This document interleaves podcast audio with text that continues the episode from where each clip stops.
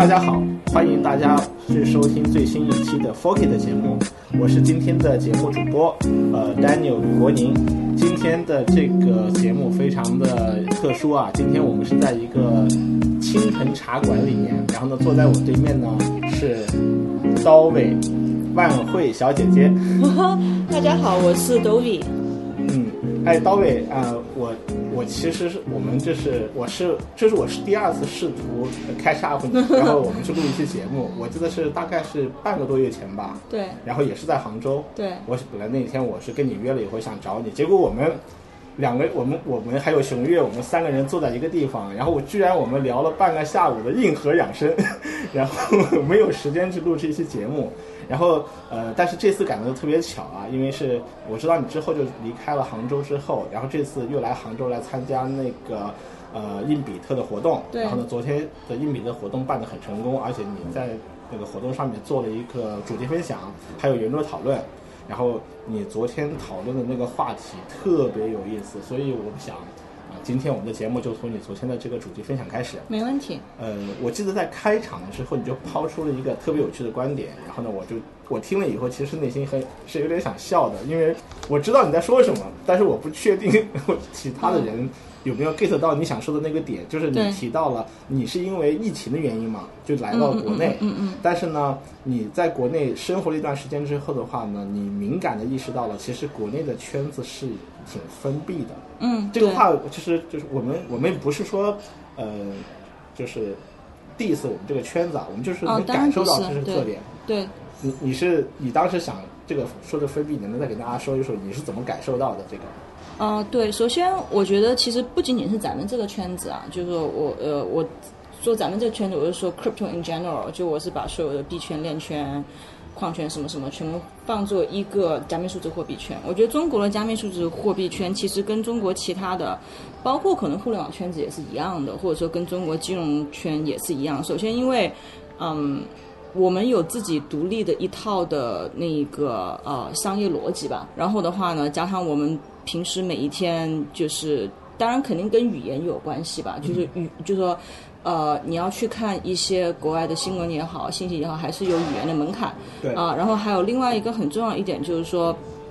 呃，两边的底层的这个我们经常说的 first principle 是不一样的，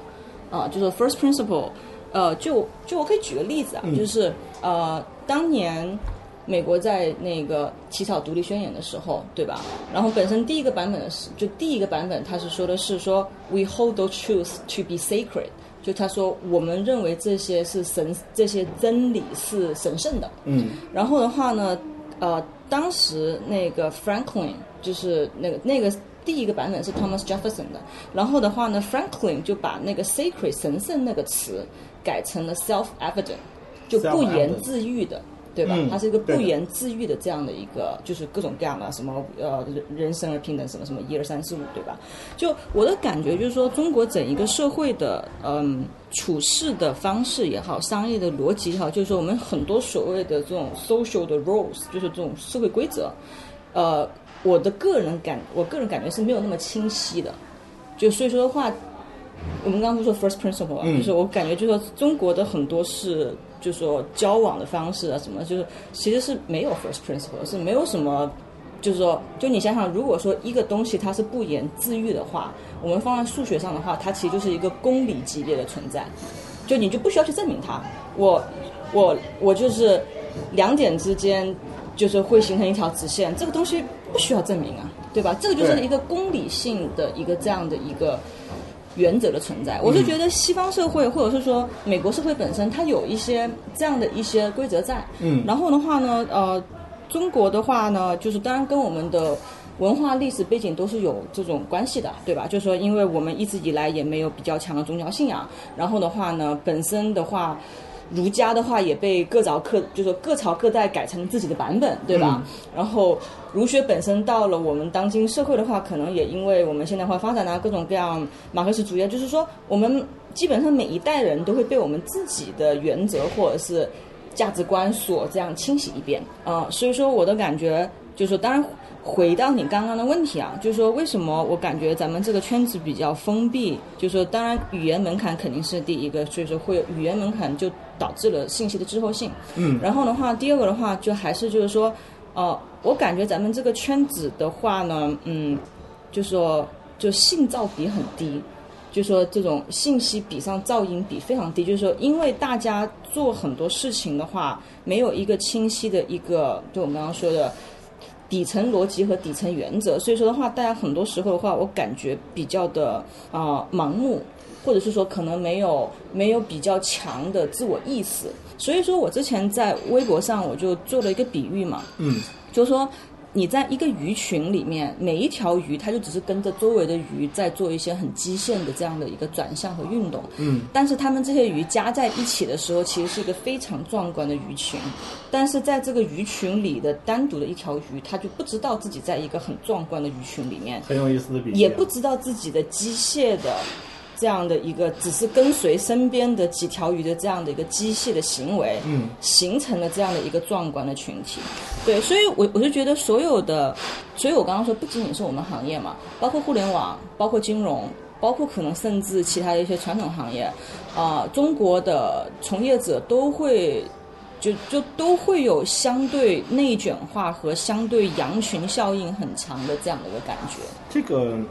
我其实是我其实是认同的，但是我只是感觉的方式跟你不一样。我我的感觉是这样的，就是，嗯，给我带来这种最大的感觉就是，最最大的感觉就是，嗯，我大概在一八年的时候，我大概花了蛮多一段时间的话呢，是在湾区和纽约这边去见了很多的团队，见了很多的投资人，对，然后去当时去做我们的 road show 做路演，对然后当时我们在做我们就是项目的这个第一轮的募资的时候，在做这个事情。那个时候的话呢，真的是参加了很多海外的活动，嗯嗯，比方说海 Crypto Kitty，比方说当时的零 X 项目，还有我印象中就是那个时候非常火的那个时候的一线的项目，你经常能够在不管是湾区还是纽约的某一个 after party 上面。你就能看到那些项目创始人，你就可以走到他面前，然后你就问他一个什么具体的问题，他马上就会给你解释他是怎么想的。你就会发现，你跟就是就是整个行业的这个从业者的层次，就是层级，不是跨了好多个层级。然后呢，你是跟他就一层，你去问他，他会告诉你，特别简单，就能 reach out。对但是在国内的话呢，我感觉是，一方面是行业的从业者跟普通的这个行业里面的，就是我们这些，比方说我们责任大会上面下面的一些参与者，他们距离这些做矿石的人、做矿机的人、做矿石运营的人，其实中间也许隔的都都不止一层。对的，然后呢，他们需要有无数的中间层来去帮助他们更高效的改、解决他们的问题。是的，同时，这种层级的出现，就首先层级变得可能更多了，以及观点非常多元。然后我我特别清楚的能够感受到，我身边有那么一些人有非常强的一些主张和观点。然后呢，他他他认为，就是他在他在不断的影响别人相信他在这个行业里面他所主张的一些价值。比方说，我们是做公链的，嗯，或者说我们是做 POW POS 的，这些东西在国内炒得也很凶啊。然后大家也有这种观点呀，然后大家也很关系这个行业现在的情况、未来的发展呀，和我们跟呃，比方说跟欧美的这个项目的呃差距的话，我们也在想我们如何去学习，甚至如何去发展出我们自己的特自己的创新啊，这些也都有，但是太太多元了，所以没有形没有很难就形成一个统一共识出来。呃，我感觉国内的圈子，我感觉国内圈子，呃，国就说国内你说是多元嘛，我当然我可能对多元的定义不一样哈，就是说我对多元的定义是说有有有就有大量，就我们知道那个生物进化嘛，就生物进化是因为有很多随机的变异嘛，然后这种随机的变异，然后它正好正好某一个环境，它可能就是正好去这个变异本身正好适合了，就是适合了那样的一个环境的变化，可以更好生存和繁和更好去生存和繁衍。嗯，就是我就是我是对多元的定义，就是说这个多元本身它需要是。首先，它需要是是有一定原需要是有一定原创性的。嗯，我感觉国内其实这种多元性，我觉得其实很差啊。嗯就是说，其实国内的多元往往都是就是说是圈子和圈子之间的鸿沟非常大。对的就大家喜欢有各种所谓的标签和这种派系。是的所以我就一直我不懂为什么要分什么练拳、比拳什么，就什么那个矿圈。大家就大家不都是帮比特币打工嘛？就为什么要分这么多圈子呢？就我我就觉得对圈子的划分，其实也是一种我们文化或者是社会固有的一种一种特点吧，对吧？就你想想。呃，就是咱们都会喜欢什么，嗯，聊什么你是我老乡啊，然后什么就我们都是 就好像，因为我因为我是广东那一边的嘛，如果你要是潮汕人的话，那就很就是就会潮汕人和潮汕人之间，他们就会有一个非常强的一个绑定，对吧？对就我觉得，嗯，喜欢画圈子，呃，画不同的圈层，然后贴不同的标签，说，呃，我是上海哪哪哪的，或者是我是，就是说，这个好像是可能东亚文化一种比较比较固有的特性啊。对，所以说我我不同意我们圈子很多元这个说法，我就觉得我们这个圈子其实并没有很多元，嗯是。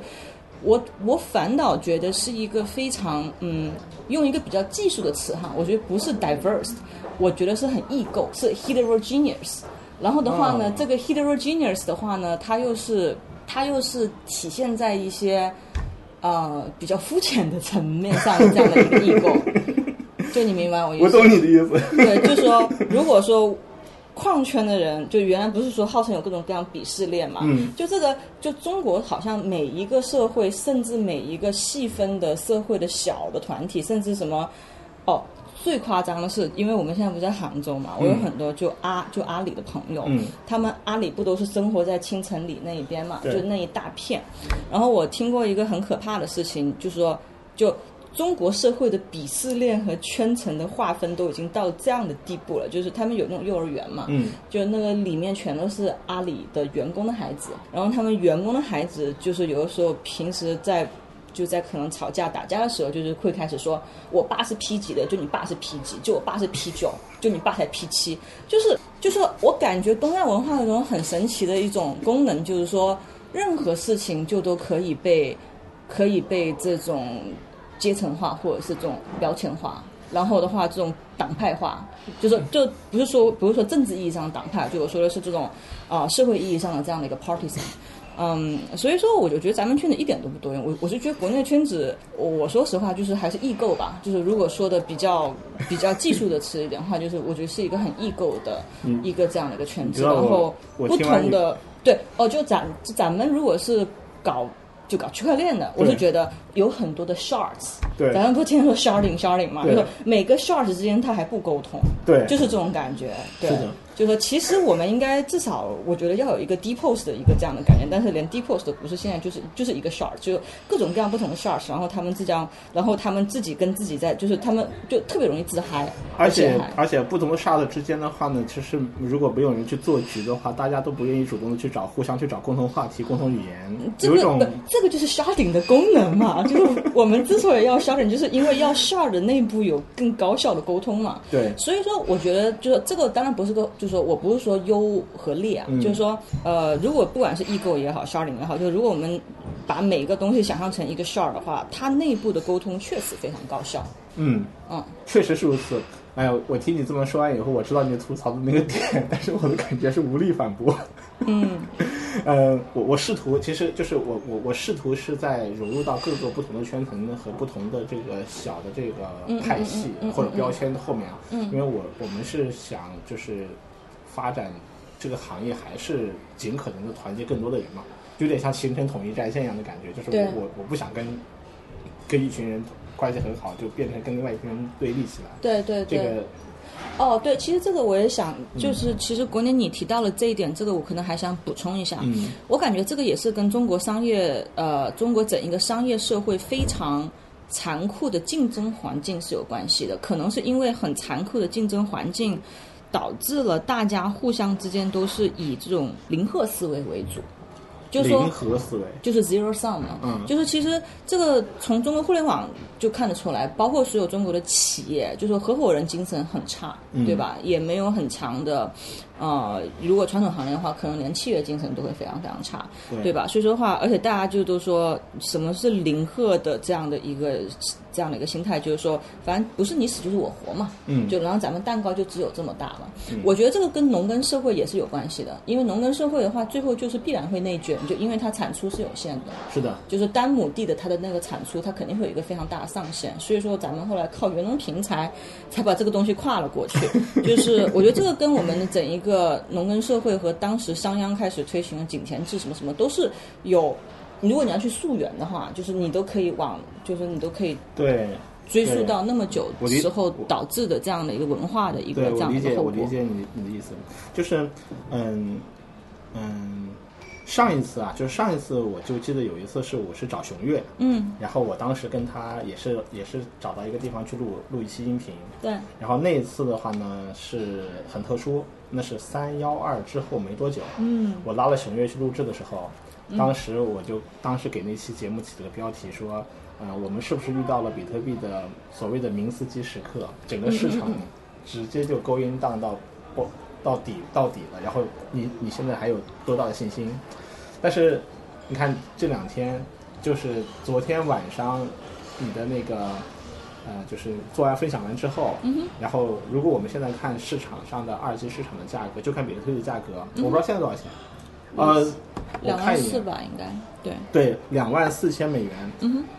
啊，我我我把这个价格先标记在这儿，就是我一般来说的话，我自己倒很少去谈这个价格涨跌幅，但是这个价格趋势背后其实包含了很多不一样的东西，这也是昨天在分享当中跟大家去讲的，就是现在有一个很大的趋势，就是这个行业正在或者说已经被机构化了。嗯然后呢，其实就我相信有非常多的人，尤其是这种比较小的参与者的话呢，他们没有意识到持续的这个就机构参与进来之后的整个这个市场未来还有多大空间可以给大家去发挥，以及大家如何在未来的可预期的这个机构充分渗透的市场里面如何自处。对，那个昨天的分享，首先机构化这个事情，我昨天分享我也说了嘛，嗯就不是说突然一下子就 overnight，或者对是可能不是说去年就突然发生了这样的机构化的事情。就机构化的话，其实从上上次牛市的时候，就说呃，西方啊、美国啊，就是呃，他们已经开始就是说。美国的一些比较有远见的风险投资人，还有比较有远、比较有比较有远见的这样的一个行业从业者，他们已经开始做这种呃比较长远的布局了。就是说，机构化，就是说，或者说机构是一群，就是说它也是一群人组成的嘛，对吧？然后的话，这一群人的话，正好他们会有两个特点。第一个的话，他们是有安全合规的大量的法币入金渠道。嗯，对吧？然后的话，第二的话是他们手上有大量的资本，然后这个是机构这一群人的特点。然后的话呢，呃，然后第二个的话，我想说就是说机构化这个事情的。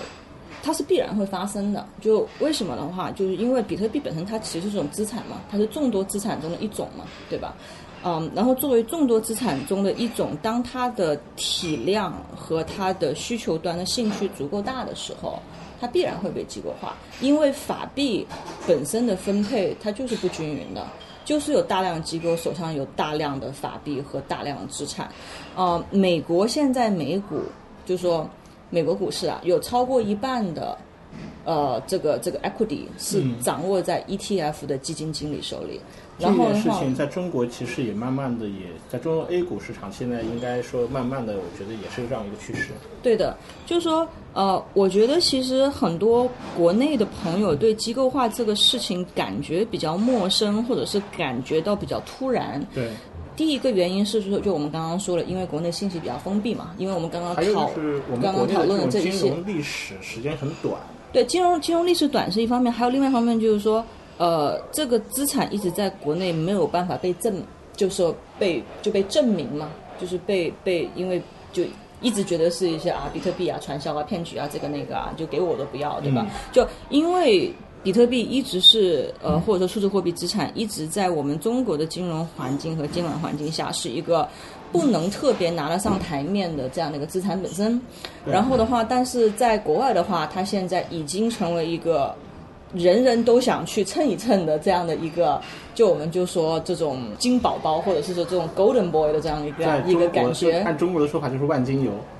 对，就是或者是说，呃，这个事情会让传统的华尔街的一些人，他们觉得这个事情很新潮、很酷，哎，这个是这个是在你在国外的时候，你是能够明确的明确感。对，这其实个是这个是在中国的这个社会里面，大家是感知不到的，对的而且也不太有媒体会对这件事情去主动的去报道。对，首先我觉得，就因为大家从来不会有什么正面的一些从主流的媒体也好，嗯或者是说比较大型的这种，嗯，这种什么财经啊、财新啊，就说从来都是一些负面的观点嘛，对对吧？我我觉得这个其实是。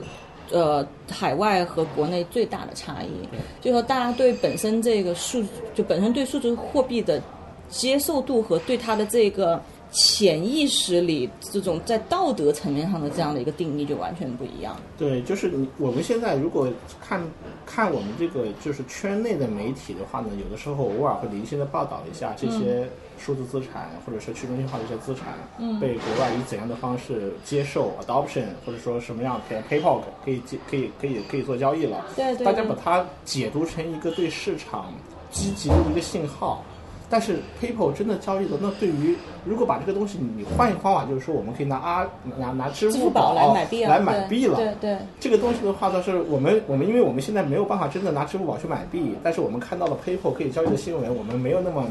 对对。对换感觉。可是是如果你要是在海外，对的，你是 PayPal 的用户，并且可以合规的买币，那 change everything。对，其实就这个，其实是我后昨天我那个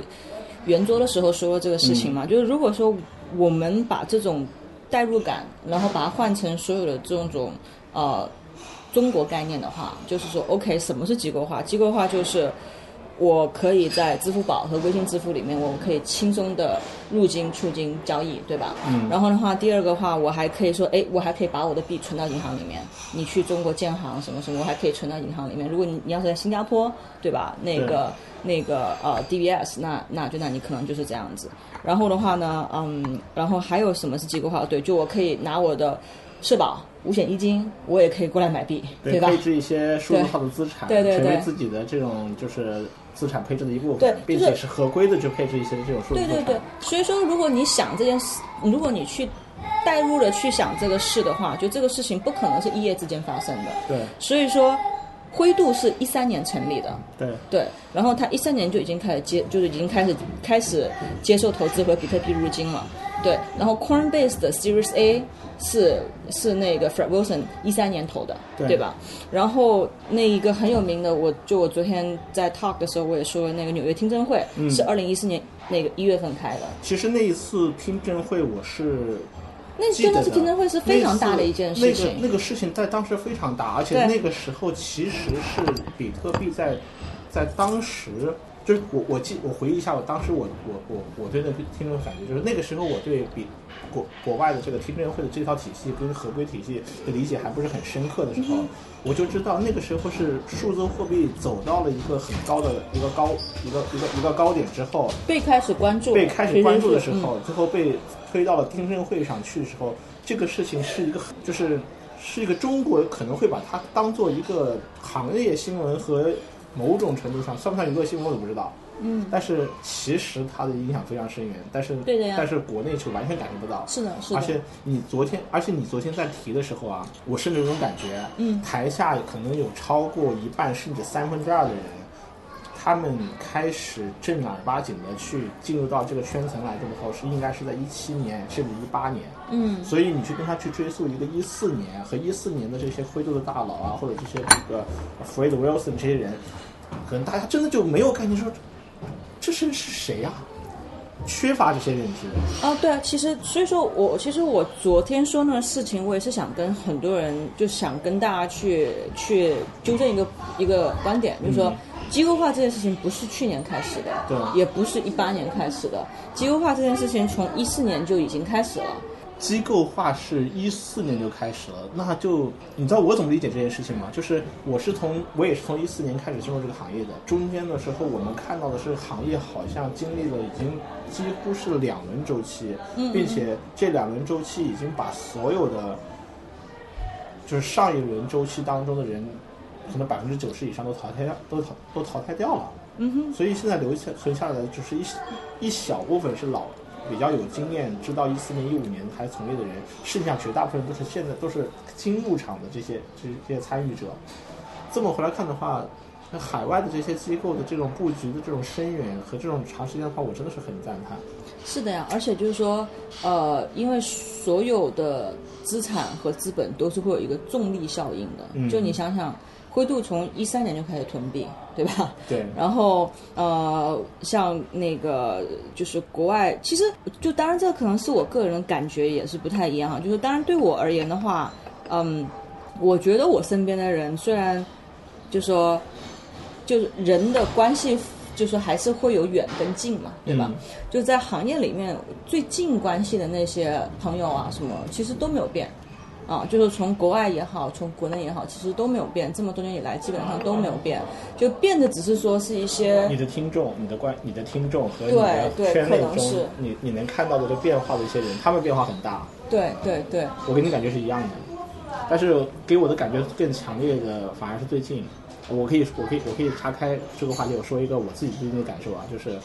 最近有一个很大的事情发生，是以太坊开始启动二点零，以太坊二点零 launch，嗯然后这二点零 launch 是启动了那个叫信标链对 Beacon Beacon Chain，对，Beacon Chain POS，嗯。然后呢，以太坊社区当然有非常多的一些坚定的支持者，然后这些坚定的支持者是 POS 这套共识底层共识算法的这个叫怎么讲叫拥趸也好，或者怎么样也好，嗯，那么天然的他会跟 POW 的人会会观点不一致，对，然后在某些地方就会产生一些 conflict，嗯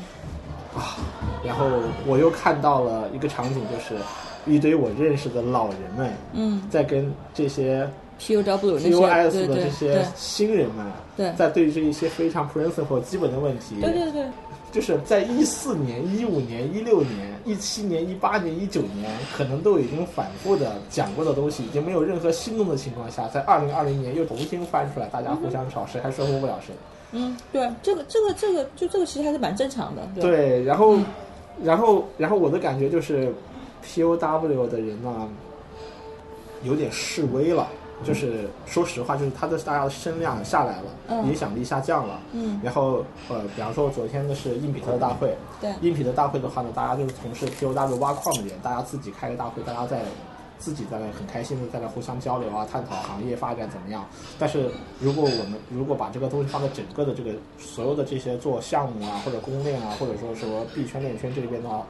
其实这些人的声量现在变得越来越小。对我觉得有一方面的话来讲的话呢，是这个行业发展已经相对成熟；另外一方面就是这些接手 POW 的老人们，嗯嗯，不太愿意再不断的去重复、重复、重复自己已经重复了很多年的观点了，对而且去应对着那些一轮一轮的 POS 的一些新人，对。这种感觉我特别强烈。这个我就岔开讲一下。对，我觉得像这个事情，其实我们就是我的感觉就是，所以我今年其实都不是两万嘛，就是今年就是过了那个九万八之后，呃，就一万呃九，一万就是那个一万九千八之后，就不是就是就是稍微突破了一下前高，就那一天我们就就一帮老的朋友就很感慨嘛。然后的话，我有一个很强的感觉，就是说，我就感觉就是输出很就输出的我很很疲惫，对。就是我感觉真的就是翻来覆去的讲，翻来覆去的讲。对。啊。然后的话呢，就当然讲的过程中，我自己的认识肯定还是会有一定提高的。然后，但是就是说我感觉已经，就说，就我是觉得对于很多新新开始了解这个东西的朋友，其实市面上已经有足够多的信息去给他去有这个认，就去有这个认知的普及，对。然后的话呢，因为我们对于我们来说，我们已经开始去想其他的事情。我就举个例子啊，嗯像虽然我们现在说机构化，然后啊价格会越来越高，什么什么什么，然后其实这个是是是这个已经不是我们在想的事情了。就我跟熊月还有彪哥，然后还有其他一些朋友，像那个超级巨他们，超级就是我跟彪哥最近一直在聊一个事情，其实我们还是挺担心的，就是因为之后的话，比特币之后会有很多的这种所谓的超级节点，因为就大量的托管节点嘛，对吧？对灰度会是一个，之后可能 Fidelity 可能各种各样的银行，然后嗯。Coinbase，、然后 BitGo，然后的话这些都会是这种超级大的比特币比特币还有还有托管节点。WBTC 背后的那个就是多 Bitgo 吗签的那个啊，对对对。对对，然后的话呢，其实我们现在就我们经常在想，就当然可能这个是作为一个 Bitcoiner 一个比较，就是说一个就我们经常说 paranoid 嘛，就是说会对很多事情很 paranoid，就是对。会对对对很多事情比较就是焦虑吧，比较极端。然后的话呢，就是我们现在就想一个，就说一个终局啊，就我们现在想的终局就是说，当这些，就说所有的真正的 native Bitcoin 越来越多的流流入到这些超级的托管节点的时候，这种巨无霸托管节点的时候，那么的话，就说至少对于这个资产的所有权本身，它会构成一定的威胁，对吧？那么的话，如果因为我们也清楚，现在美国政府是每四年极左极右极左极右，就在在极左和极右之间来摇摆。对，如果说哪一年碰到一个特别左的一个呃政府或者是一个总统，对吧？嗯那他真的要社会主义，或者说真的要说 OK，那你这个，那你这个，那你这个事情就是需要去处理的。就他已经对这个资产的所有权，从某种意义上来说，它形成了一定的威胁。然后，所以说我经常在跟彪哥他们就在这里想说，那这是怎么办呢？这个是一个问题啊，对，怎么办呢？就是就我们现在其实在想这些事情。然后我也就我也可以给你分享一下，就是说海外的很多非常老的这样的一个。啊、b i t c o i n e r 他们现在在干什么事情？他们现在因为有很多这种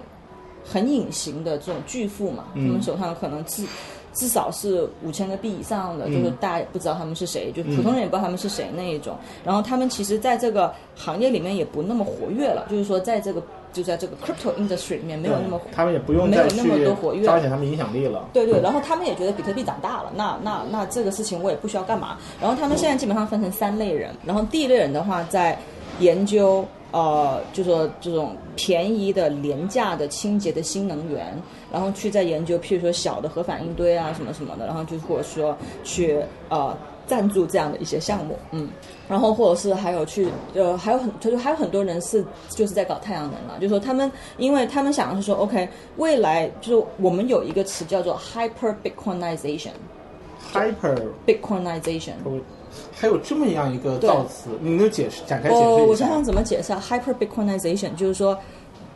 就是是一个很终极的比特币化的这样的一个社会，就。就是就是我就我可能就是也是想一个极限的状态哈，就我有一个观点，当然这个也是我作为投资人的一个 investment thesis，、就是说我们现在有两个平行宇宙，对吧？第一个平行宇宙是我们这个比特本位的平行宇宙，嗯，比特本位的平行宇宙里面的话，Bitcoin 是一个我们这个经济体里的里的一个 M zero，就是一个 M 零，对吧？嗯。就它作为这个 base monetary，呃，就它作为一个一个 monetary base，对，然后的话呢，在 M 零之上，我们看到不管是一不管是呃 Ethereum 也好，或者是 Ether 作为资产也好，然后我们现在看到各种各样的 DeFi 资产也好，它其实是一种货币派生嘛。然后的话，这个是我的一个投资的一个这样的一个大的一个呃投资思维框架这。么去想的话，其实是很显而易见，可以这么去想，没有对啊对啊对啊没有问题。对对对，这这个是我们一直以来一个这样的一个我个人的一个投资框架，或者是投资的一个 framework。嗯，然后的话呢，然后另外一个平行世界是这个法币本位的世界嘛，就不管是美元本位还是你说一篮子货币本位，就都 OK。然后的话，这两个平行世界现在发生的事情是，中间有各种各样的渠道，你不管是说 USDT 也好，还是现在的所有的合规的法币入境的所谓的机构也好，就是说中间会有各种各样的虫洞的存在，然后让这个比特本位的平行宇宙有一个黑洞的效应，在拼命的源源不断的把无限蒸发的法币的流动性，把它这样的一个吸引过来，就变成一个黑洞的效，就变成一个黑洞的效果。这个是我们现在发生的事情。那么我刚刚说那个词，那个 hyper bitcoinization，说的是一个终极的状态，就是法币平行宇宙已经完全坍塌了。啊，你可以想象那个就是那个宇宙已经不复存在了。然后的话，可是所有可是虫洞已经通过虫洞过去的这些法币的流动性过去之后，由于它的我们我我我我听一下，我我先我先打断我我我的感觉什么感觉就是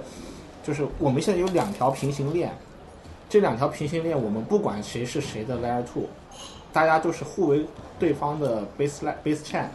那么就是就是你把你嗯你把另外一条链上的资产跨过来了，嗯，可是这个资产的这个清算的，就是最终清算的效力是取决于另外一条链的，嗯嗯然后那条链坍塌掉了，会什么结果？这个可以简单的看一下。现在越来越多的比特币会开始发行到以太坊上，十几个项目过来，然后比特币的链如果出了什么问题，但是以太坊上的比特币会怎么样的问题？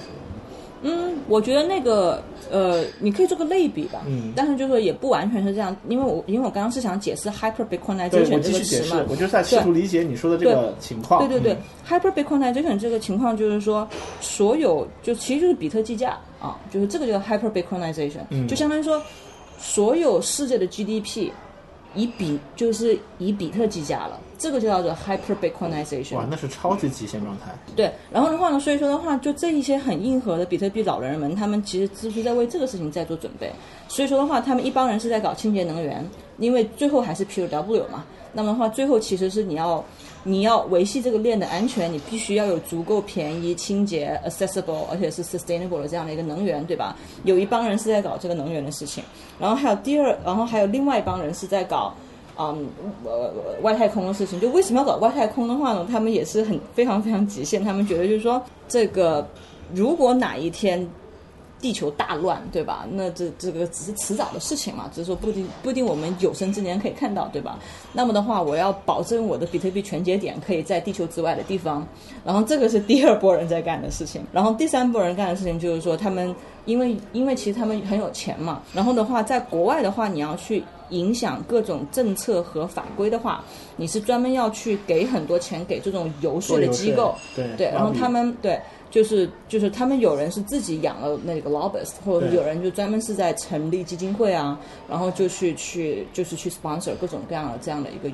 游说的机构。所以说的话，这些比特币老人们他们基本分分类都在干这都是在干这三类的事情，然后他们做这三件事情的终极的目的，就是为了我刚刚说的 hyper bitcoinization。所以说，你可以想象，就是说，为什么我就说，我们就当然我还没有他们那样的一个一个这样的一个境界啊，就是说，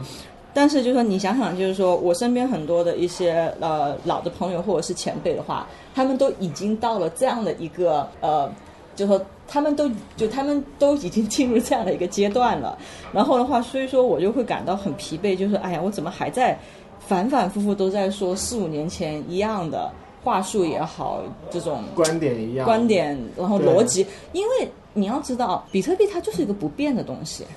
对啊你你你你你就你说从十年前到现在，Bitcoin Layer One 变了什么吗？变得很少。对，其实因为因为它就是一个不变的东西，因为它不变才有价值。嗯，其实微观层面上变了很多啊对对对但是宏观层面币没有变，嗯嗯嗯。但是那个链，嗯比方说那个什么 BIP 的各有大概有几个 BIP 进来，然后呢，经过了极其艰难和漫长的这种 negotiation，然后形成社区共识，嗯嗯，你知道，就是其实我想说，就是就微就观在变，宏观没变，就算国宁你说的那些微观的事情都好，的变化也很慢。很慢。因为它这个三权分立导致了，就是说它就是不能接受。就你想想，一个东西它要成为一个 M 零的话，它不能变的。为什么大家选了黄金？就是因为黄金不变的。对，对啊，就说其实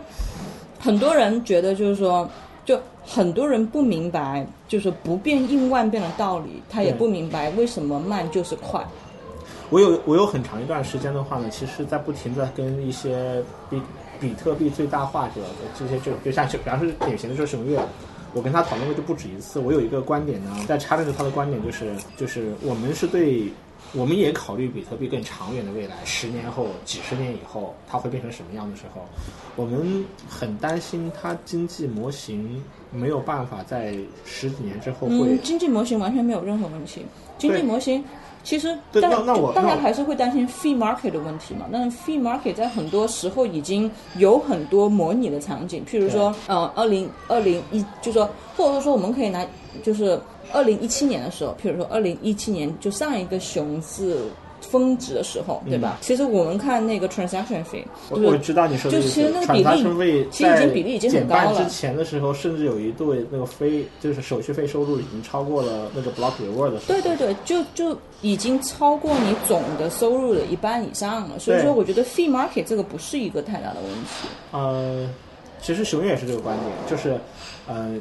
这个是刚才你在讲的，就是有一波这个 hyper bitcoiner 的这这这这个这个这个这些人他们在做能源，因为因为我们不是做那个 POW 吗？对，我们在考虑 POW 的时候，其实还有一个角角色，其实 POW 本身的话，它是一个能源生意。其实你要从能源的角度来去思考这个问题，它不是一个算力和矿机能够决定这个市场怎么样的，最终最终的极限是由能源来决定的。是的呀。然后你你看你看最近出，不要说最近，大概是五六年前出现一个事儿，就是福岛核电站炸了，嗯嗯嗯。然后全世界到处在那抗议，然后呢，就是法国也退核电站，德国也退核电站，中国可能要让让核电的这个占比按百分之十甚至百分之二十的发电量的占比，然后现在开始把这个速度降慢了。然后就是核，就是就是相对可能清洁，毕竟核能源是更高效、更清洁的能源。对这些进度都变慢了。对然后就是整个人类的这个能源进程，因为一些、一些、一些、一些、一些、一些、一些这样的一些事事件，导致进程被拉慢了。对但是只有只有做这种 POW 挖矿的人会非常关注未来的更好的能源、更高效的能源、更廉价、更清洁的能源怎么出来。可是能挖的比特币大概好像只有两百五十万左右了，然后嗯。在最有限的两百五十万的这种这种能源之上的时候，再加上手续费收入以后，大家都在在在布局，在考虑怎么样能够在能源层面上获得优势，对来去持续的的来去支持。是的，呃，其实是这样，就是说，当然从一个 hyper bitcoiner，就是说其实哦，对对我，我就我想说一下，就是说，就至少我自己对于呃 hyper bitcoiner、bitcoin maximalist，就是说、呃，还有就是还有什么什么，就我自己对于这个的定义，其实可能跟国内你不太一样。譬如说我，我觉得我自己是一个 bitcoin rationalist，就是。rationalist，就 rational 嘛，就是我很理性嘛，就我是一个 rationalist，就我是个我是一个理性主义者。嗯，然后的话，Bitcoin maximalist 的话，就是说是比特币最大化主义者什么之类的，就是对就我自己，我身边有非常多，我我觉得熊越在我定义里面，他都不是一个 Bitcoin maximalist。真正的 Bitcoin maximalist，譬如说，就你去看看国外像 Udi 啊，或者是还有很多其他的真正 maximalist 的人呐、什么 Dan Hell 那些人，就说他们就说是就 maximalist 有一个特点是它的唯一性，就是说他只会关注比特币本身，他觉得其他东西都是首先是不值得关注的，是 piece of shit。然后的话呢，是是在比特币面前是不值得一提。就说，其实我觉得我不管是我熊月还有就还有超级，在他们眼中都都根本不算 maximalist。然后，所以对我就觉得我们的话，我跟熊月和超级，或者说我们这些朋友们，我的感觉我们就是一个 Bitcoin rationalist。啊，就是我们对于比特币还是非常理性的。然后我有个哥们叫那个哈素，就我不知道你有没有，就他在国外也挺有名的，就他在国外是，呃，他它是对哈素。然后的话呢，哈素他说过一个事情，我我很认同嘛，就他的大概意思就是说，你深爱一样事物，你必须要批评他，因为这样的话，他才会变得更加健壮和强壮。就好像被溺爱的孩子从来都不会有什么就是对，就就就被溺爱的孩子是必然是是是就是这种巨婴嘛，对吧？对对所以说的话，就是觉得很多 Bitcoin maximalist 的话，他们呃。就是 as a parent，就是像像作为父母感的感觉，他们是其实是非常非常溺爱比特币的。但我觉得其实呃不应该溺爱比特币，就其实要其实我们也知道很多的问题，就说它的一些问题啊，什么就是怎就怎么样可以这个资产本身，或者是说这个这个嗯这个价值交换机制本身，让它变得嗯变得是我们想象中的那个样子。就是其实我们还是有自己的一些批判性思考的啊。所以说的话，我们更多是一个比特币理性主义者吧，就是 Bitcoin rationalist。对我我我我是跟就像就像你说熊月他不是一个典型的这个 Bitcoin Marxism 的话，就是但是我跟他的观点其实也都不一样。我并我并不是我并不是完全认同像像他们就是就是这些比 Bitcoin 最最大化的人观点。我我我的立场是这样的，他说的都对，嗯没问题，我都同意。嗯但是都在关注的是这个币本身，然后我们关注的它的链。我我总得想在这件事情当中找到我能够辗转腾挪能做的事、能做事情的一个地方。所以最后我们在我们就找到了一个切入点的话，用技术手段去做做一条链，然后呢，在这个链上呢，去验证我们的想法、我们的我们的观点和我们想做的事情。而 Bitcoin 的话呢，你说现在其实大家除了去宣扬、去推广、去拉更多的人去认识和理解这个东西之外的话，如果你是一个，比方说 developer，嗯你在这上面你能做的事情太少太少了。哦，对，这些其实这个我是完全，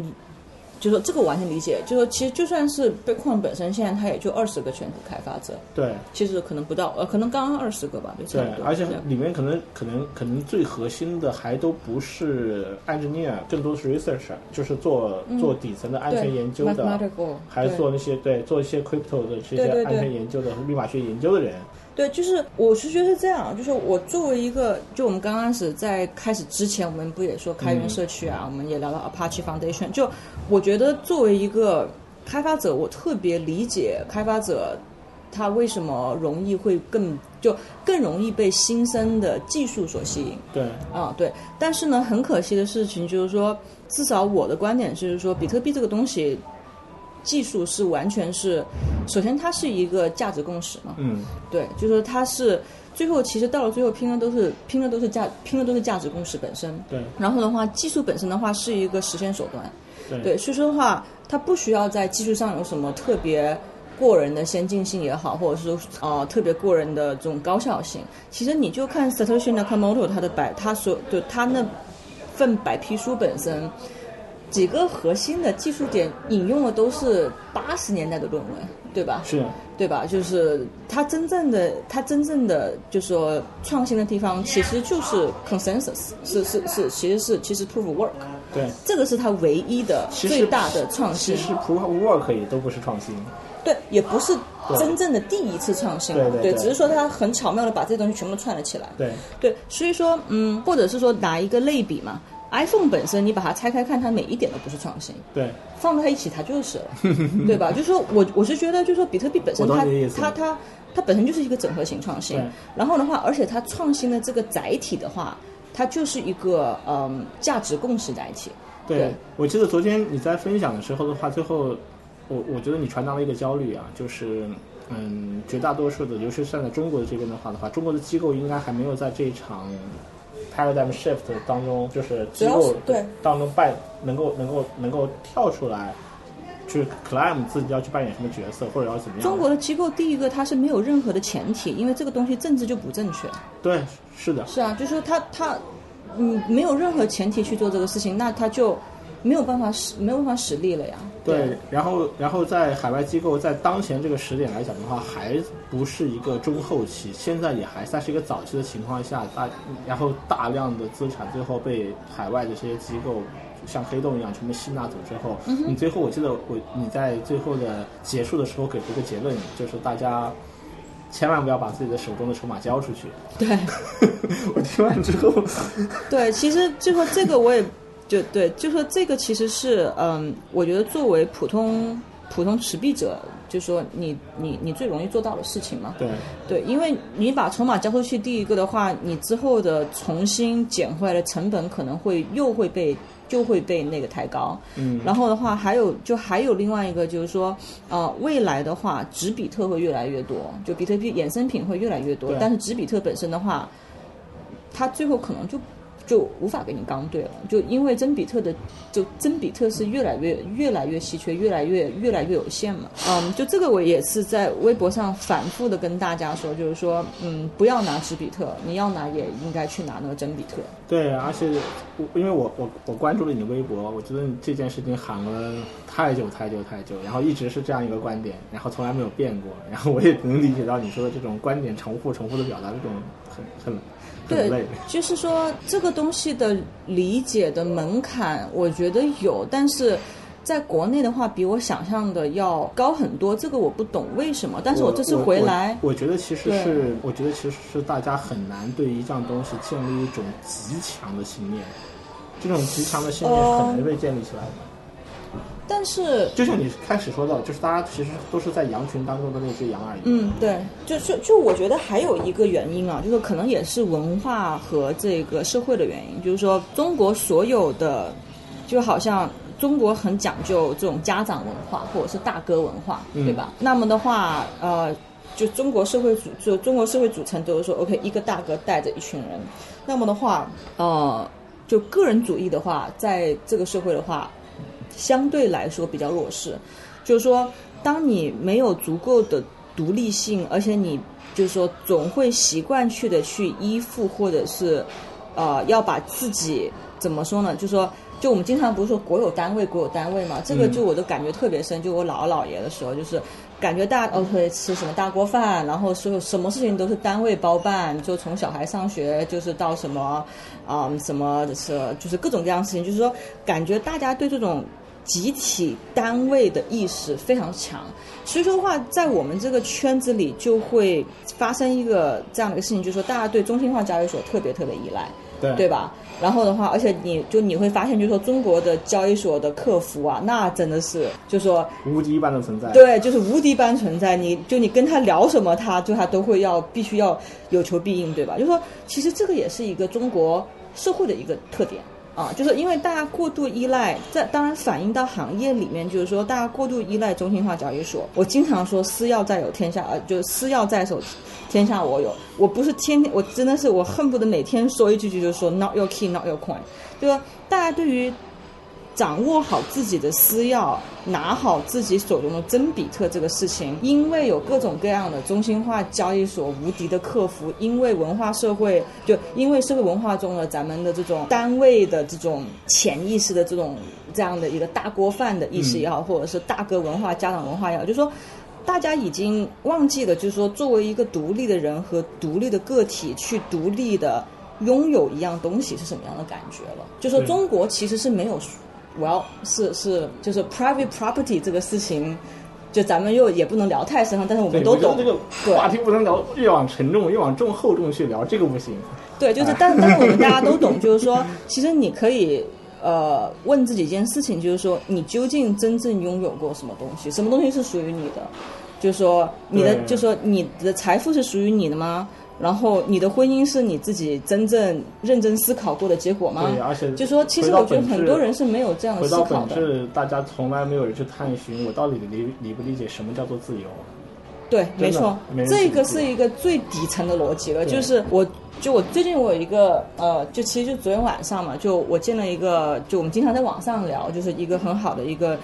女性的朋友，我们第一次见面，我们第一次在杭州见面，就比特币小公主，然后对对对。我，看到你的对对对。那，个然后对，嗯然后我特别佩服她一点就是说，呃，他完全没有任何的技术背景，然后的话也不是说什么特别好的学历或者怎么着的，然后就是一个，我觉得可能就是中国普通人里面的一个很典型的这样的一个代表，她就她就是一个普通姑娘，对，然后的话，这普通姑娘她就她就在三幺二的时候。呃，就把自己手上所有的那个资产，然后因为他原来是就是在很就在传统行业里面就很传统，就是，嗯，就是他身边没有一个人做互联网，没有一个人就是搞什么币的，就是完全没有。然后他在三幺二的时候，他就有勇，就真正是有抄，就去抄底的勇气。然后就我就问他，就我就很，我当时很不理解啊，我就说。这这绝对不是 rational 的行为。对，然后我就问他说：“我说你一就一般对于一个人来说，去了解到这个事情，然后去稍微去懂这个事情，然后真正去知行合一，去去去去把这个就是把自己的认知转化为行动力的时候，这过程其实是很漫长的。”对吧？然后他就他就跟我说，就说说，就他就他说，他说我也不是特别懂啊，但我就知道，就是说这个东西就会让我很自由。他就是说这两个字，我就觉得让我非常的震撼。就其实我觉得，就是说中国虽然嗯历史的原因、文化的原因，就让我们就让很多人不懂得怎么样去真正拥有一个东西啊。然后这个东西可以是思想，可以是观念，可以是一个物理的东西，可以是就可以是。可以是可以是关系，可以是财富，但是我们对于真正的 ownership 本身的话，很多人是没有是是没有这样的一个啊、呃、很好的认知的。然后，但是每个人都有追求自由的这样的一个终极的这样的一个，就说这样的一个权利吧。对，然后的话，所以说我觉得，呃，昨天杨洋他跟我说这这一句话的时候，我就觉得很震撼。就我觉得其实什么自由不自由，这个本身不是不是喊的口号而已，对，不是喊的口号，对，完全不是喊的口号而已，是是我们可以在平时的生活中，可以在自己的嗯一些可以通过很多的方式去去可以更好的去获得的一个东西。是的，对，这我特别认同。然后，尤其是尤其是跟很多这种就是去过去过很多地方之后，跟更多一些不一样的人沟通之后，这种感觉就越明显。你知道，最我我我其实还想跟你继续就是聊一个就不一样的话题啊，对就是嗯，最近有一个挺大的一个新闻啊，就是 Coinbase 嗯，中心化交易所。对然后呢，这个交易所的话呢，其实对于国人来讲的话，他是不太了解的。对呃，更多的人了解的交易所可能是以前的 OK，现在的火币，还有在火币之后崛起的币安交易所，在在这这边大家了解的人更多。但是 Coinbase 这个交易所大家了解的是很少。但是最近我看最近新闻是 Coinbase 交易所正式提交了准备上市。然后呢，这个上市新闻的话呢，现在媒体过来在写这种，我不管是软文也好，还是怎么样也好，然后把这个估值喊到两百八十亿和三百亿。嗯然后我们看的是新闻，但是呢，少有人去理解这背后其实有这个这个把这个估值喊到这个位置，喊到这个高度背后意味着什么？它实际上是一个极其有标志性的一件事情。对，其实你要想啊，就是说，当然哈，这个事情就是你可以去聊得很 technical，、嗯就是因为美国资本市场它是有自己的这样的一个运，就是说它有自己的那个门道的，对吧？哎，就是这个地方的话呢，就是我们可以不用聊的那么深，但是我想聊一件事情，嗯。就是我我就简单说吧，这个对。我不能细聊啊，因为这个确实是不合国情的。就是嗯，CoinList，嗯嗯，现在是已知的最大的并且合规的那样一个呃叫 token 的售卖平台。嗯哼嗯哼，我们是跟 CoinList 是打过交道的，对对对。从头到尾的话呢，有接近一年的时间，双方的律师花费海量的时间、海量的文书成本、大量的律师费进去之后，对。把方方面面做到合规，然后没少有人，至少在中国的这个环境，少有人理解，就你做完这一套之后到底图啥？有啥有什么意义？因为去中心化的世界，你就没有规则，没有限制，你往上冲就行了。有信的人就上，不信的人就就他他就默默走开就好了。但是我们当时确实是受到了一些我们身边比较近的朋友，尤其是比较熟悉这种欧美的这种资本资本主义世界的人的一些一些影响之后，他说你必须你想要走成功的话，这条路你是必须得走的，你不能绕过。所以我们花了巨大的成本上了 Coinbase，最后通过 Coinbase 一步一步走过来。嗯哼，然后包括 Coinbase，Coinbase 背后的花了巨大的成本，在给在美国市场做合规的法币出入通道背后的那个，就是说明一下大家看不到的那些东西。嗯嗯嗯，其实在中国市场，大家是少有理少有人理解的。所以，当那个估值出来之后的话，我相信整个国内的所有的这些、这些、这些，就是做就是做估值分析的、做投资的人的话，看到这个估值的时候，都是可能下巴都会掉下来。呃，我觉得它的估值一点问题都没有，就是呃，当然哈，就是说咱们可以说高估低估，或者就是说嗯它的估值，就是说就就是 valuation model，就估值模型、估值模型，就是跟你做账一样嘛对。其实你都可以有一个自洽的逻辑。我我觉得这个可以，咱们可以类比嘛。我我我觉得币安，因为币安它不是有，就是如果你纯粹就是按 OK，我就按 PE、PS 来算的话，嗯那你就纯粹按它这个利润来算的话，加上它合加加上它因为合规，所以说会给它的一个 premium，我觉得这个价格是完全 OK 的，完就完全没有问题的。然后其实我更想聊的是你刚刚说的另外一个问题，就是说合规究就是究竟是在合什么东西，对吧？合规究竟是至少在整一个美国的呃这样的一个美元体系下，合规其实就是说让美国的各个的监管机构，就或者是这样，或者就或者是这样说，作为一个 Bitcoin 我觉得合规是没有意义的。嗯啊，我一直觉得合规的意义，就是说对于对于这个东西的发，就或者说合，就说合，就说是合规这个事情，它本身存在的意义是很有限的，因为合规的，当然这个可能比较社会达尔文主社会达尔文主义，但是其实它确实就是这样子。合规的产生，就我举个例子啊，假假设它原来产生的最早的目的，其实是为了保护弱者。对，保护所谓的非合格投资人，对吧？它其实是为了保护弱的，就是说你你你可能一万个人去做这个 investment，然后去做一笔投资，然后的话可能有一百个人会去梭哈，然后梭哈这这个一百个人里面，可能其中有十个人的话可能会去。可能会去杠杆梭哈，然后这、这十个人里面可能会有一个人倾家荡产，然后结果跳楼了，嗯对吧？那监管是为了去保护这一个人，对吧？那么其实监管的最早存在的意义是干这个事情。然后作为一个呃 Bitcoiner 的话，我觉得这个事情是他应该交的学费，对吧？所以说，我觉得从一个 Bitcoin 的角度去看合规这件事情的存在的话，我觉得它意义不大。然后的话，但是你要去看合规对于一个东西的普及有没有意义，它有巨大的意义。对，因为它是假如说换个角度说，如果未来的中心化体系和去中心化体系，或者是中心化的体制和去中心化体制将会产生某些比较大的 conflict 和冲突的时候，至少走了中间合规条路是，你是在寻求考考 coordinator，你是在寻求能够能够降低至少在我这个点上没有那么大的冲撞在我身上爆发出来。对对所以我们在寻求一条打通的路线。然后这种打通路线，也许是我我们相信是可以给非常多的从旧世界的人，或者说旧的观念的人一些更强的一些信心。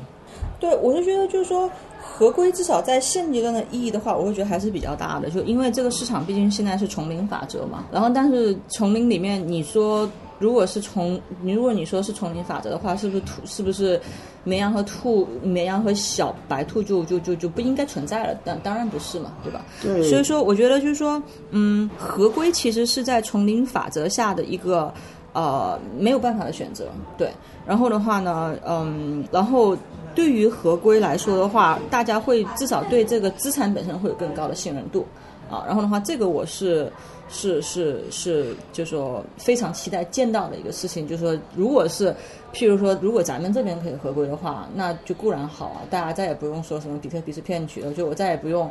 跟我爸妈的朋友，就是对吧？就是跟他们聊的时候，就是我就可以 更绕开这个话题，对，就我就可以更更就是更坦然的说我在做一件合规的事情。就是我就可以至少就不用花那么大的教育的精力和成本去跟他们讲这个事情究，就就本身就是什么东西嘛，对吧？对，啊，在坚定我们走合规这条路的时候，其实发生过一件事情，对我们对我们的影响特别大。就是走不走合规这条路的时候，有一个对于我们来说是一个有标志性的事件，就是你记得以前有一个项目叫叫 T O N Telegram，哦，当然，嗯，嗯然后那个项目的话呢，其实从影响力到牵涉资金规模是巨大的，可能是我知道的少数几个非常非常大的大项目。对啊是啊最后因为合规被直接被干趴下了。嗯，对因为其实，所以我就说嘛，咱们现在合的规全都是美，全都是美元美元体系内的规嘛。对就如果它不是个俄罗斯项目，如果是一个美国本土项目，那应该交交罚款就完事儿了，就看看 Tesos，看看 EOS，对吧？嗯，就说合规本身，你要看和谁的规，全世界的规都不一样。对，对啊，是的。然后有其实是有人来问我，嗯你你怎么看这 Coinbase 这个估值？我告诉他说，这这就是合规的价值，我就这么解释。嗯然后对方有有的人他其实是知道北美的这一套、SEC 监管下的这套体系，有的人他不知道，就多解释两句，少解释两句。但是合规真的能够支撑得起这么高的估值的，对。嗯。反正我知道，我认为这个是没有什么问题的，我也是认为对这个其实是没有问题。就算是先不说合规，Coinbase 的它的本身的收入、利润等等，应该可以支撑起一个十个 billion 估值是没有问题的。嗯，这个应该是跟币安差不多的，就一百亿美金，对吧？一百、亿美金，你再乘以一个这个美国资本市场的溢价啊，对吧？然后你再乘以一个合规溢价，我觉得这个价格其实一点都不贵。嗯，嗯，嗯，呃，说起来的话，就是就是，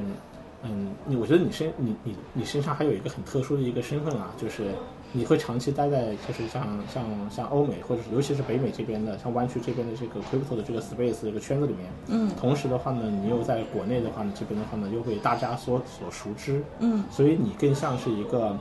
我能想到的，如果有人想问我说是谁，他能够把中国的一些比较大的一些东西，或者说一些重要的一些东西，把它传到北美那边去，或者把北美的那些比较 cutting edge 这样的一些一些新闻拿到中国来以后，并且让大家就产生重视，这个新闻的这个入口通道对。由谁来发这个新闻，两边都最合适。我能想得到 number one 第一个人就是你，嗯，然后是对这个你这个角色在蛮对，在这个位置上是很有意思的，而且这个不是我一个人的想法，是我们认识的一些欧美的这些我们，因为我们有些机构的一些朋友和一些北美的一些一些做 crypto 的一些朋友，他们也都是认为你是最合适的那个角色。对，哎，你是怎么就是你你你你是怎样的一个机缘巧合？最后你想过这个问题吗？我我其实我自己也不知道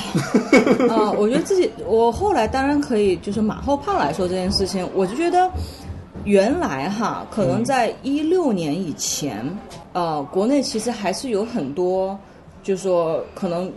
我个人觉得比我更适合的。就说可以作为一个中美或者是海外国内的一个桥梁这样的人，譬如说季寒，然后的话呢，但是因为一些历史的原因，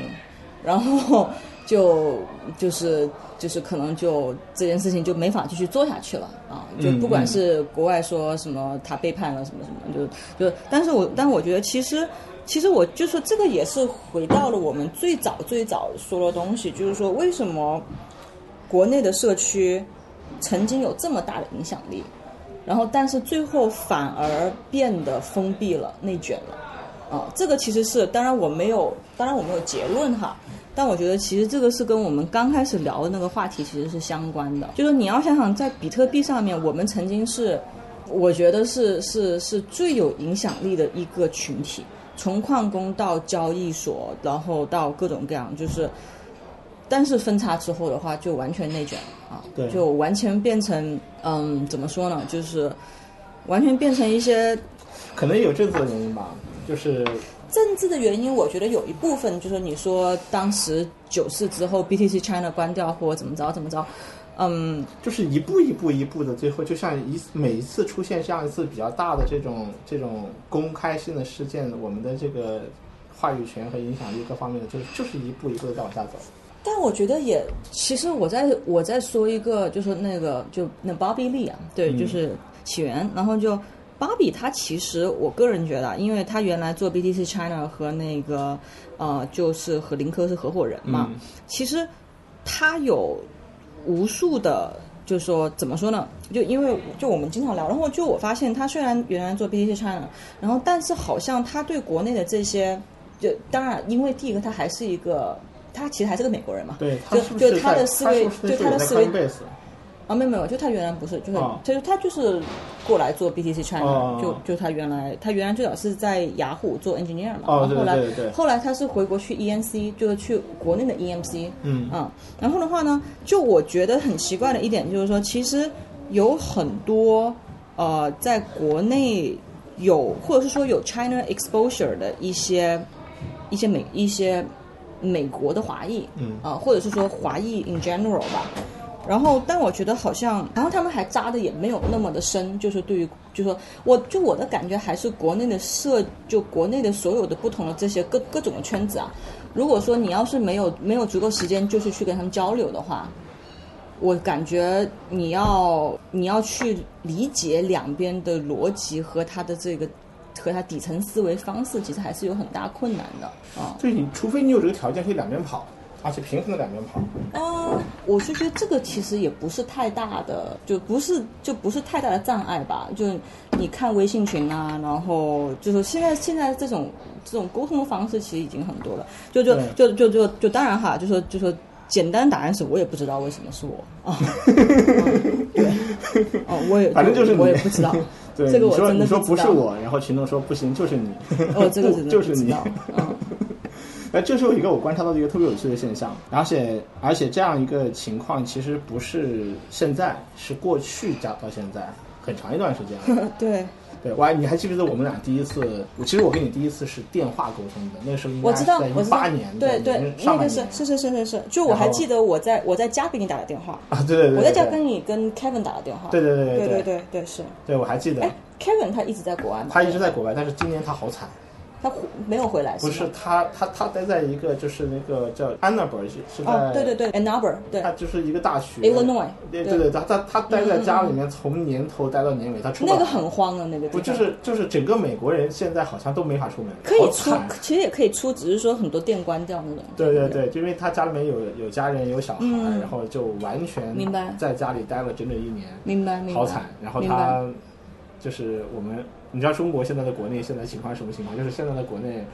嗯，处于一种就是。我觉得已经没有什么太大的这种担心，完全没有啊很觉得很安全，是啊是啊，各种安出门也不戴全，口罩出门也不戴，对对也都很安全的感觉。然后呢，我们几个一起同事的人的话呢，凑在一桌，然后呢，去吃个火锅，然后拍几张照片发给他，他看完以后就各种受不了，拉仇恨是吧？对对，我记得咱们那时候一八年打电话嘛，对对，后来后来是一，我记得好像是一八年的年底的时候，有一次是去万象的区块链周。然后我们做了一个小的 after party，、然后我跟你第一次，我这个这次面对面见面，然后我当时在上海，哦，那个我记得得不清楚。是一八年的十月份，对，但是我记得我们打，我记得很清楚，我们打电话的时候，对，对，然后之后就会发现我们俩身边就是 common 的这些朋友还特别多，对对对，是的，对，然后对。对，其实我我就觉得这个事情应该有更多人来做才对的，就说不应该、不应该是我来做，就不应该就说大家来来回回怎么怎么怎么怎么又是这个人，就不应该这样子。对，其实其实我我我我本来今天想跟你聊的时候，还想多聊一下你自己过去的经历、过去的成长，但时间原因啊，嗯嗯嗯。但是我想提一点，就是呃，你的合伙人，我应该跟他也打过交道，对对对。对对，我我应该跟他打过电话，然后而且好像你们曾经很长一段时间非常坚持的做过一个很高质量的一个 Gmail list，哦，对对对叫，叫 Proof of Work。就是 proof of actual work 啊，对对对，然后我是花了心思认真看，到最后我就发现我就是就是每一期每周做的那一期内容啊，嗯它这个信息量特别大，然后里面的内容，就而且还是周写分析，报嘛。对，但是 但是就是这种周报，就是做周报的人完全没有考虑看周报的人。嗯一个礼拜看不完，哦，是没有，就说他就当时那个也是那个时候需要做的事情吧，就是。当然，我们也可以说，后来公链什么都都也都很多公链现在就变成了僵尸链嘛，这个我们都知道嘛。对，对其实这个我们可以下一次再聊。就说，其实我们上一次见面的时候，我我第一个问你的问，不就问了这个问题嘛？对对对，就你怎么样让公链的开发者持续的保持成就感和这个正的反馈？就就因为我们当时那个就是嗯，就 Eric 那个 Proof of Work，它就是说，因为那时候公链的整个社区很就很就很繁荣嘛，嗯，有各种各样我们觉得都很好的公链。然后的话呢，所有公链的话，那个时候积极性也都非常的高。然后的话，每一就是进度也都很多，然后大家都就都感觉是百花齐放的感觉。然后那个时候你你的做的那个 mail list 是一个少有的，我可以非常集中的去看海外的那些别人在干嘛的在干嘛，就真正在干嘛对对的对对对。是然后，但是比较可惜的应该是一九年年底吧，你们就没有对 continue 下去了。就你知道是为什么没有 continue 吗？是我们的机，我们机制是需要他们自己来交的啊就他们自己需要提，就需要自己提，去需要自己去提交他们的 weekly 的那一个 update 对，啊，因为是 proof of act 就 proof of actual work 嘛，嗯，对，然后很多时候还要教你的那个 GitHub 的那个 commit 啊什么之类的。对对对，然后的话，其实到一九年下半年的时候，我们就发现很多链就变成我说的那种状态，然后我们就觉得就是说，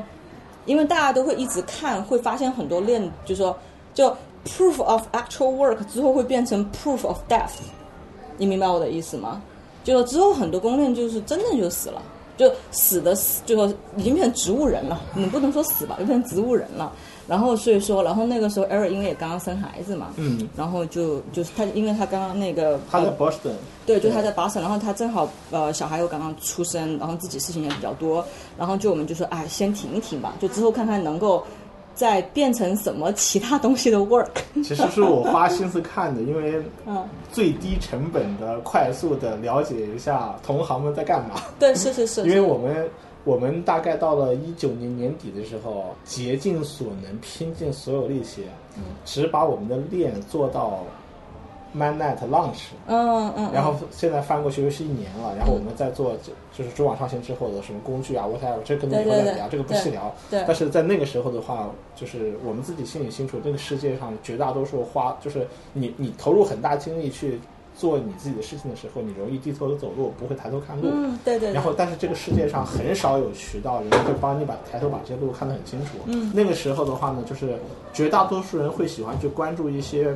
application 层面的，或者是 business 层面的 PR 层面的 PR 层面的东西对对对，少有人去关注一些真正就是你说的 actual work 层面的东西所以这个渠道就很少。对，然后你包括以 Ethereum 的那个 weekly，其实我每周花很多时间看，就那个 Weekly Givi 嘛，对，而且嗯比较可惜的是，这个东西也是被 consensus 给放弃掉了。最后是他那个那个那个人，那个叫什么名字？他是被各家去 donation 的方式在持续。对对对对，很不容易。但是那个东西啊，你你我是靠它来去 follow up 整个以太坊每 Weekly Givi 变化那个非常好，就我也这我也一直在看，对对对对，对。然后我如果不是看 Weekly Givi 的话，就我应该觉得我就我可能会 miss 掉很多这一波 DeFi 的东西。DeFi 的东西我得单，我我其实大概在两三个月前的时候。一两个月前吧，没那么长。一两个月前的时候，我我本来就很想迫切的找你去聊 DeFi 的，因为那个时候嗯嗯嗯 DeFi 是那个热度和那个东西是在一个很高的层面上。对对对因为我我当时不是也是在录这个 Focus 吗？嗯。有一天我去找神鱼，当天晚上我就录完以后，我连夜剪辑出来，第二天就把它发出去，然后。发出去三天后，里面聊的所有的项目全都 out 了，然后大家在聊新项目，开始搞新项目。了。嗯，然后，然后，然后你在一个特别好的点，然后开始话锋一转，告诉大家要去休假，要去 take the perfect，然后要、像要结束了。对啊，对然后卡的特别准，这是极其睿智的一个做法。这个点，我觉得就是一种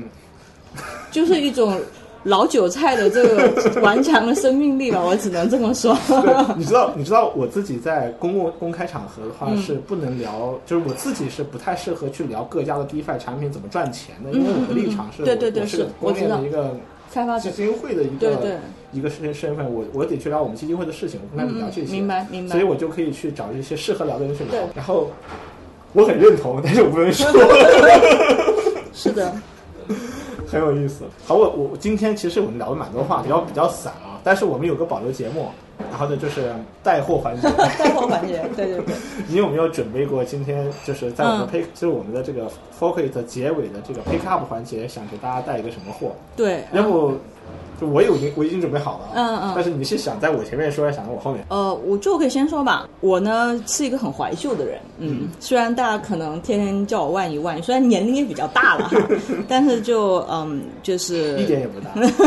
冻龄。作为一个三十岁的阿姨，我还是很怀旧的。就是说我我是觉得咱们这一代人的话，其实过去三十年其实是整个世整个世界啊，就除了咱们中国，整个世界中国其实都发生了很多翻天覆地的变化。然后的话呢，其实我们会。在很多巨变之中，我们是没有感觉的。然后，所以说我经常做一个怀旧的事情，就是说，嗯，我会去找很多就首先我我特别喜欢看老的杂志啊，然后的话呢就去看很多，像我一直在看《新周刊》嘛，就那个《新周刊》每一年从二零零年开始，它都会有那个语录，它专门会有一本单独就是说二零零几年语录这样子，然后我每年都会去那个收集，然后我会呃，譬如今年我会回头去看二零一零年的，然后的话呢，我这里想给大家带带的一个货呢，是一个很很老的一本书啊，很老的一本书。对，可能比较难买到，嗯。对，就其实是一个藏书了，对，然后的话呢，它的这本书呢叫做 Into Twenty，呃，就是 Twenty Nineteen，就是说进入二零一九年，是二零一九年的书吗？不是，在这个很有意思的是，它是六十年前的一本书，它是六十年前很多的每行就各个行业的专家，然后的话，哎，等一下，五十年还是六十年？哦，应该是六十年，应该是六十年，对。然后的话是不是五十年就是六，不是五十就是六，不是五十就是六十年。嗯嗯嗯。然后他就是说，在六十年前的话，各行各业的专家有专门做环境的，专门做应用物理的，专门做什么、嗯各种各样发明的，就是各行各业吧，有就有做食品的什么的，对。然后的话呢，呃，各行各业的专家他们在六十年前写了这本书，我当时是淘就淘到了这本书，我特别的开心。然后所以说我专门在二零一九年年末之前把这本书读完了啊。然后的话呢，其实读的过程中，我又觉得很有意思，就你就会看，你就好像坐上了时光机器，就说就你会看，就说哎，五十年前的人对于现在的期待是什么样子？对，然后所以说的话呢，嗯，我就我想跟大家强烈推就强烈推荐这本书本身。它它给你产生了什么样比较大的这种震呃撼的？对，震撼是这样的。我发现所有电、电子消费品类，大家的预言是八九不离十的。包括对于智能手机的出现，或者说那种东西的出现啊，然后什么什么的，然后但是大家对于生物医学的预言是远远没有达到的，对。生物医学的远没有达到。嗯，对对对，然后就说，反正就是，所以说大家有兴趣的话，可以去看一下。就是其实你看完之后，就你就会发现哪一个行业是超出人们的预期，哪一个行业是没有达到人们的预期。嗯然后我个人的观点就是说，嗯，因为过去的几十年确实都是信息科技在在在就在以一个大家想象不到的速度是在发展。然后的话呢，很就说其实其实就 Peter Thiel 说过，他说过那个他说过一句话嘛，就他就他说我们本来是想要会就会飞的车，就 flying car，然后最后最后最后其实我们只有一个，就是说 Twitter，就说、嗯就他原话就是说 we。So like we want a flying car，就嗯我们想要一个会飞的汽会就会飞的车，然后但我们只有了一个可以写一百四十四个英文单词的这样的一个东西，对吧？嗯就其实我觉得，嗯，其实从第一次工业革命开始啊，就人们的这样的一个科技进步，我们经常说是一个一个 hockey stick 嘛，就是像一个曲棍球的这个冰球棍一样，嗯就说就就长得非常快，对。然后的话，但是其实我们会发现，就过去五十年的话，其实只有信息产业。有且只有信息产业达到人们预期，其实飞机的速度都比五十年前还要慢。对，五十年前有协和呢，呃，就是那差不多三四十年前有协和对现在已经没有了。对对对，所以说我就说，其实这个事情其实是非常值得大家去思考的。然后大家感兴趣的话，真的是可以去看看那本书，就是说五十年前行业各行的专各行各业的专家对于五十年之后是怎么样的一个期待。然后的话呢，其实还有一个那就是你会、嗯你。会把你现在的期待写下来，然后对，这个其实是我想说的事啊情，就是国外有一个 service，就回头我也可以发给郭宁你嗯啊。他他他其实就是说，你可以在那个 service 上，你可以设设定一个时间，譬如说我设定十年以后，然后你就给他一个电子邮箱，他会把你那个时候写的东西，十年之后就发给那个电邮。啊，所以说我我就我很喜欢做一个事情，就我时不时会用那个 service，然后就说，哎，我写点东西，就譬如说给五年之后自己，相当于是一个提醒，就我会把它当做一个 reminder。譬如说我原来说，OK，比特币多少多少年之后可以涨到就涨到十万美金，然后我就可能到了那个时间点的话，就那个 service 真的会给我自己发一封邮件，嗯，相当于说你是给那个时候的自己，然后就看你自己有没有一个。嗯，看你自己原来的那样的一个假设是不是就是不是成真了？对，就是挺有意思吧？就是相当于是一个写信给未来的自己和未来的和未来的人的这样的一个。我有一个感觉，就是如果你不提这件事情的时候，我都在想，我有太久太久太久没有去想两年以后、三年以后的事情了，总是把精力放在嗯这个月、下个月和明年，撑死想想进入明年，太久没有想十年以后的事情了，这个很有意思。嗯，嗯，好，换我带货，我要带货。嗯，是这样的，就是，嗯，以往的话呢，我其实推荐过一些各种各样稀奇古怪的东西，然后找理由。但是我最近，我我现在，因为这段时间比较忙，所以就是生活就比较单调呢，所以，所以只能推荐一些比较稀松平常的东西。我推荐美剧，啊，但是最近最热的最热的美剧呢，我知道很多人看了《后羿骑兵》，然后评价不错，我也去看了，看了很爽。但是我觉得像《后羿骑兵》这样一种美剧的话呢，它不值得推荐，就是不值得在 4K 的时候特意的去推荐，因为它只是爽剧而已。女主角，然后呢天分过人，然后呢下棋，玛丽苏嘛，就是说是对对对，高横扫一切。丽苏。是的，横扫一切，这个看着很爽，很开心。但是我想推荐的叫《曼达洛人》。曼达洛人是对吧？，曼达洛人是这样的，就是嗯，它因为是 man Mandalorian Mandalorian，就是一种就是一种就是在星战星球大战体系里的一个衍生剧。然后我试着从几个角度来推荐吧，就是呃，就是就是在星球大战当中的话呢，它其实是一个就是在男主角、男配角之后的一个小角色，可能在在原版的星球大战的电影里面，它只出现过一两个镜头，但是它很有特点，它是一个全身带着钢盔钢甲的一个克隆人但是这个人呢，嗯。他呢，在就是《星球大战》里面一个情一个情节，就是被男主角男主角就是就是一一一下子打中了他背后背的那个火箭推进器，结果他就火箭推进器把 就把他带到了一个怪兽的嘴里，啪一口就把他给吞掉了。他在这个主线任务里面就结束了。但是呢，围就围绕这样一个人，这样一个情节，就演就就形成了一个衍生剧，而且拍了两部，而且特别精彩。你知道这让我想到了曼达洛人，你知道这让我想到了什么吗？在中国有一个跟这个剧非常像的一个桥段，就是《水浒传》里面的西门庆和金瓶和金瓶梅的关系。哦，就是就是西门庆这个人在《水浒传》里面顶多出现了一回两回，最后被武松一刀捅死，对吧？但是你你把它衍生到了《金瓶梅》里面，反正我没看过，我不知道，我听说很精彩，评价好高啊，评价巨高，而且而且你知道吗？就是呃，《星球大战》最近拍的大电影的续集其实拉垮了。就是评价其实很对对对低的，是就是那个剧情拉垮。但是，呃，就是迪士尼呢，他投资的这个《曼达洛人》的话呢，就是评价巨高。然后，我给你，我我可以给你形容一下那个男主角是什么形象，戴这个钢盔，然后钢甲，我正在然后看他剧照，然后不说话，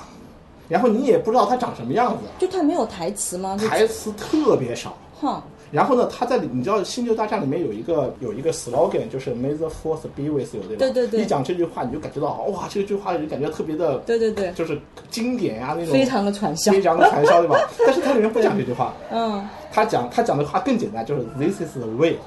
哦，This is we，This is the way，就是这就是我的那个，你可以把这这是我的道或者我的 The 路 we，，the 哦 way，哦就这么一句话。哦，This is the way，This is 哦 the 哦 way，哦他就讲这句话，哦然后他就有点像日式的那种武士道精神。对，然后呢，人狠话不多，人狠话不多，而且呢，他的桥段像什么呢？就是就是他的桥段像是就是这么一个人呢，他去保护了一个小孩儿。嗯，这这个桥段很特别老套，特别老套，他是有点像什么？给我我看这个剧的时候，给我感觉什么感觉？这个杀手不太冷吗？对，我就想到了一个杀手，一个雇佣兵保护了一个小孩儿，然后剧情也很老套。还有呢，就是这个小孩呢身上有原力，而且他是尤达大师的那个那个族群里的一个小孩儿，所以就长得就是尤达大师小时候的样子，特别萌，特别可爱。明白。然后呢，但是曼达洛人跟尤达大师这两个种族其实是对是是两个互相敌对的两个种族，但是这个这个男主角呢一直在保护这个小孩，然后走了一段路。然后我就记得，就是我在看这个桥段的时候，我就想到了另外一个一本书，就讲的就是有一个人就是写了一本很有名的书叫《千面英雄》，嗯，就是呃，他探究了所有人类中有记载的所有文明里的英雄的那些故事，就会发现，不论用什么语言、什么文化，最后英雄的英雄的这些歌颂其实都是一样的，就是有一个人，这个人通过一个英雄的旅程，对然后发现，然后实现了自我发现，最后就是自我提升，最后完成了不可能完成的任务，最后还要回归，对，这怎么一段路程？然后曼达洛人的这个剧情也是这么老套。明白。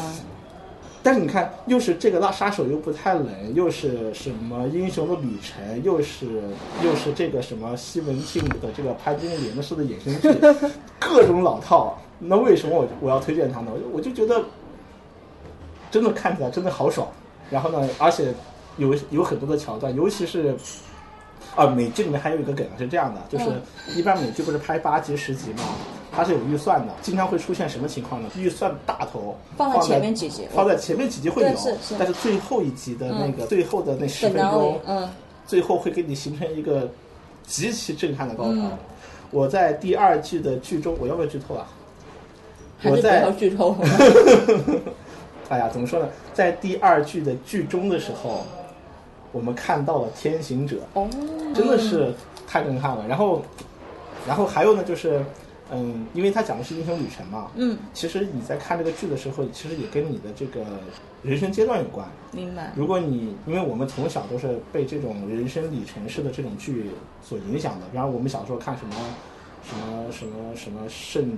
圣斗士哦啊，哦类似这样的剧情，他们都是英雄旅程。小强打怪升级嘛，打怪升级，但是这种这样但是但是我们其实内心深处是需要这种东西的，嗯就是你要你对他的打怪升级的这条路会给你很多的感染，会激励你做对很多事，情。每个人心中都想自己成为超人嘛。对，所以这种打怪升级以各种各样的方式一遍一遍的来的时候，你都会都很受感染。除了什么呢？除了有四个人一路打怪升级走了五万四千公里，最后弄了一弄了一套真经，我觉得那个就无所那那个很无聊，嗯，那个我觉得有点无聊。但是其他打怪升级都很都很开心。对，对，反正曼达洛人我强烈推荐。然后呢，我已经收藏了。反正曼达洛人我强烈推荐，就是就是你会被他的这一路打怪升级，最后发现自己提升，最后又回归的这种精神被感染，而且这个剧情拍的要比大电影版的这个要精彩很多倍。对，其实我翻出了我当时二零一八年发的一篇微博，就是就刚刚那一本书啊，就我就我带的那本货，嗯嗯其实是其实是二零一八年，就它2018年的对，它是一九六八年写的。对，哦就他是五十年前哦，对，他这本书里面完全没有预测到任何跟加密数字货币沾一点边的东西。哎，其实现在如果要是去预测一下十年后加密货币会怎么样，是个很有趣的事情。对，其实就说，其实我我是觉得，就是往往最具颠覆性的事情是不可能被预测到的。对，所以说所以说，其实或者我们从另外一个思路可以想，就我去五十年前，就我去看这五十年前写的这本书，他预测到的东西其实没有什么意思，反而要看他没有预测到什么。就那才叫有意思。对就生活就是充满惊喜，对，就就你不能看它这个交集，对对吧？你要看它交集之外的东西。OK 对 OK，我回去去找这本书，我去淘这本书书非常难买，我只能跟你讲，就是就它是一个 antique 嘛，它是实体书有电子版吗？嗯，电子版我不确定，但是它就是就是因为我就是买到这本电这这个实体书，对，只要有，回头我我会要这个书名，有这个对书名的话，我们万能的淘宝总有办法给你造一本出来。哦，万能淘宝可能会造一本是可以的，对对。但是如果它那个 original version 就啊因为我特别喜欢收藏这种老的书嘛，就它的 original version 可能挺难，就好的好的就比较难买的。好呀好呀，今天我们是一本书一支美剧，好谢谢大家。谢谢大家，谢谢国宁。嗯。